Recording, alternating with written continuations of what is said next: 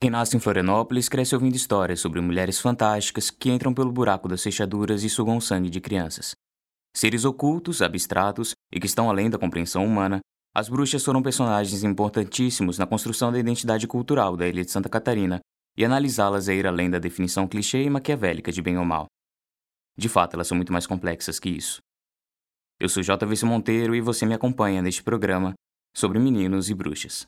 Eu não acredito em bruxas. Não creio nesses seres que acordam quando a gente dorme, que voam enquanto a gente anda, vestem o que não vestimos, comem o que não comemos, fazem o que não fazemos, dizem o que não dizemos, seres que vão e voltam de onde não ousamos ir. Eu não creio em bruxas, principalmente nas que existem.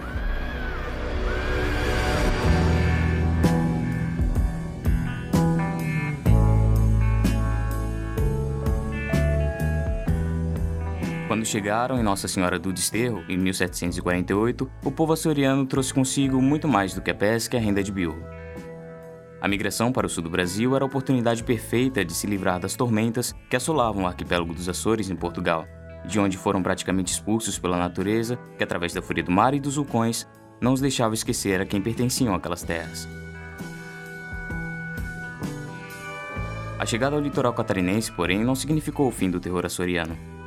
Junto com eles, em algum cantinho escuro e úmido dos navios, estavam também as bruxas. E com elas o fim do seu sossego.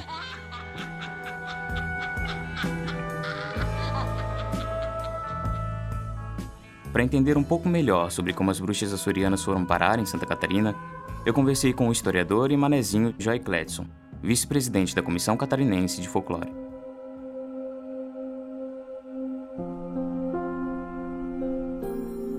Portugal, no final do século XV, início do século XVI, como o mundo vivia o, o final da Idade Média, com muita coisa mística acontecendo, muitas coisas para serem explicadas. É, logo em seguida houve a Inquisição, que perseguiram vários judeus que estavam em Portugal continental e nos Açores. Isso gerou muito misticismo na, nas ilhas dos Açores. Perseguição, chamando de bruxas a, as mulheres judias. E elas acabaram se escondendo atrás disso tudo, dessa, desse misticismo, para continuar praticando as suas crenças, sua religião. E assim eram chamadas de bruxas.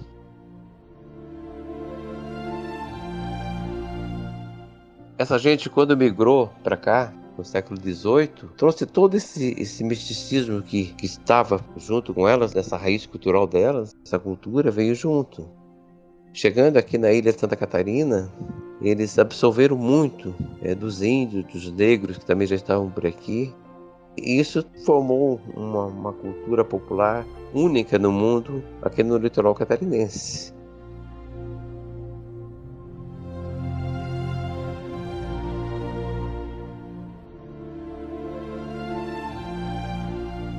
Pessoas que viveram no século XVIII criaram até umas formas de espantar a bruxa. Uma delas era quando a criança estava embruxada, tinha que espetar eh, a roupa da, da criança com um espinho de laranjeiras, botar num pilão e socar, pedindo para espantar a bruxa, e a bruxa ia embora. Florianópolis já é até chamado da Ilha das Bruxas, Ilha da Magia, porque a gente tem muito, muito, muita história nesse folclore nosso aí falando das bruxas, dos casos que aconteceu, os espantabuchas, as rezas, as más línguas. Às vezes, quando vai falar de bruxa, tem que fazer uma oração para espantar as bruxas. Então, isso é, é riquíssimo no, no, no nosso folclore.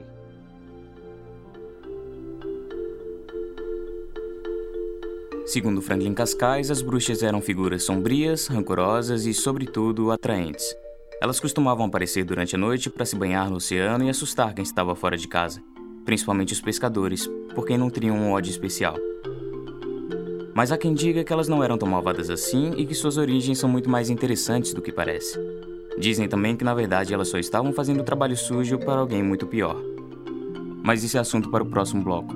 Sobre meninos e bruxas, volta já. Um, dois, um, dois. Rádio.UFSC. É rádio e ponto. Rádio.UFSC. Para acompanhar nossos programas ao vivo, curta nossa página no Facebook facebook.com barra radio.ufsc.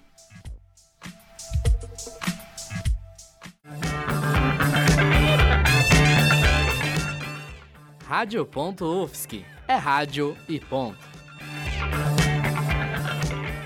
Foram os caçadores de bruxas que inventaram as bruxas. Graças à tortura indiscriminada, os juízes e inquisidores conseguiram arrancar as confissões mais horrendas das mulheres acusadas. Por isso, todas as histórias de voos noturnos, de sacrifícios de recém-nascidos, transmutação em animais e canibalismo não passavam, na verdade, de expressões das obsessões e fantasias dos próprios cristãos.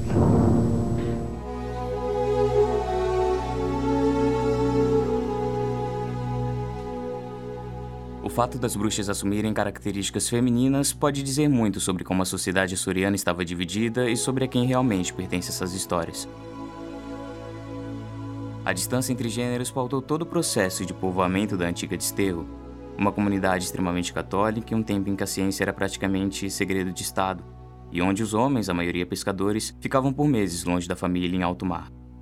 Enquanto isso, as mulheres cuidavam da casa e das plantações, e o que elas faziam na ausência dos maridos era oculto, misterioso e motivo de fofocas e conjecturas. Associar esses fatores à formação do folclore bruxólico talvez não seja nenhum exagero. Somente o extraordinário poderia explicar mulheres invadindo ambientes até então exclusivamente masculinos, façanhas que, aliás, não eram acreditadas a elas. Costumava-se dizer que as bruxas eram, na verdade, bodes expiatórios, emissárias que estavam à sombra de outra figura superior e masculina, o próprio diabo. Isso, de certa forma, ignora toda a complexidade feminina e atribui a elas, mais uma vez, o papel de coadjuvantes em sua própria história.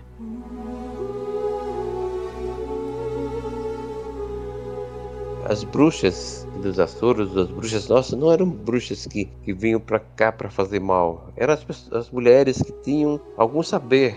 Elas se escondiam atrás de saber, receitavam remédios e porções e acabavam sendo chamadas de bruxas. Florianópolis hoje é um, dizer, uma metrópole. Eu vivi em Florianópolis quando tínhamos 170 mil habitantes, já era grande pra caramba para mim. É, hoje somos 500 mil.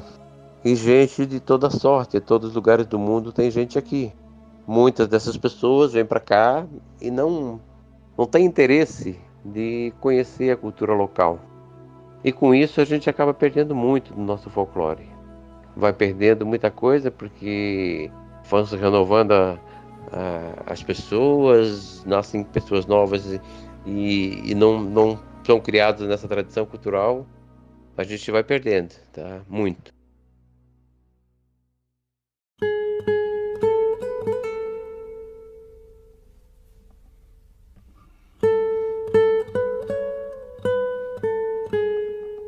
Sobre Meninos e Bruxas fica por aqui. Este programa foi escrito, gravado e editado por mim, JVC Monteiro, para a disciplina Áudio e Rádio Jornalismo, e contou com a orientação da professora Valciso Culoto e técnica de Rock Bezerra. Até a próxima.